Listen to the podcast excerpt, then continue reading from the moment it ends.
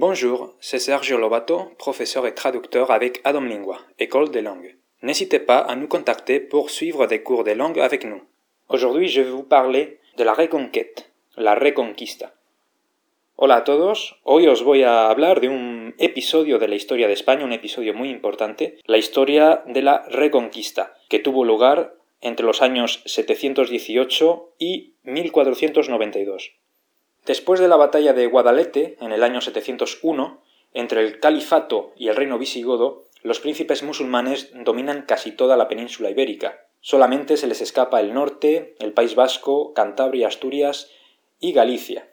El año 718 se considera como la fecha adoptada para marcar el comienzo de la reconquista, efectuada por los reinos cristianos. La historia de la reconquista está marcada tanto por éxitos como fracasos, desde la epopeya del Cid campeador Rodrigo Díaz de Vivar en Valencia, el desplome del califato en Córdoba en el siglo XI, que fue reemplazado por las taifas, pequeños reinos musulmanes, de la unión de la Castilla, la Galicia y León por Fernando I, las derrotas cristianas en la batalla de Sagrajás o en la batalla de Alarcos.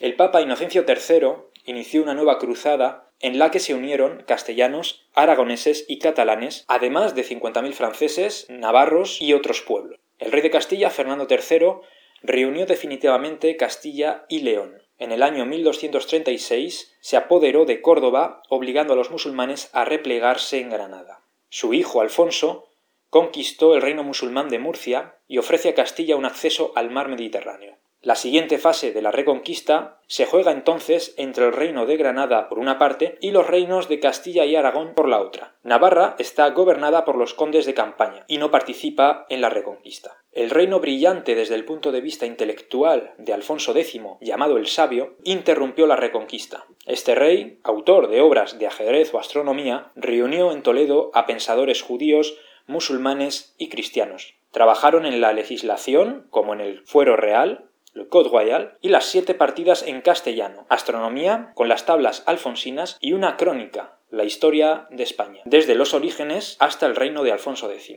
Fue elegido en 1257 rey de los romanos, pero nunca se convirtió en emperador, ya que no viajó ni a Alemania ni a Italia para ser consagrado. Posteriormente, Castilla conoció problemas dinásticos que aplazaron la toma de los combates contra los últimos reinos musulmanes. Los más pequeños, las taifas, son reducidas una a una y después llega el turno de Málaga que se separa del reino de Granada. Las fuerzas conjuntas de Fernando II de Aragón y de Isabel de Castilla, los reyes católicos, asedian Granada. Tras cuatro meses, el emir Boabdil capitula. Es el fin de la reconquista. J'espère que ce podcast vous sera intéressé. C'était votre podcast quotidien d'espagnol avec Sergio da Domingua.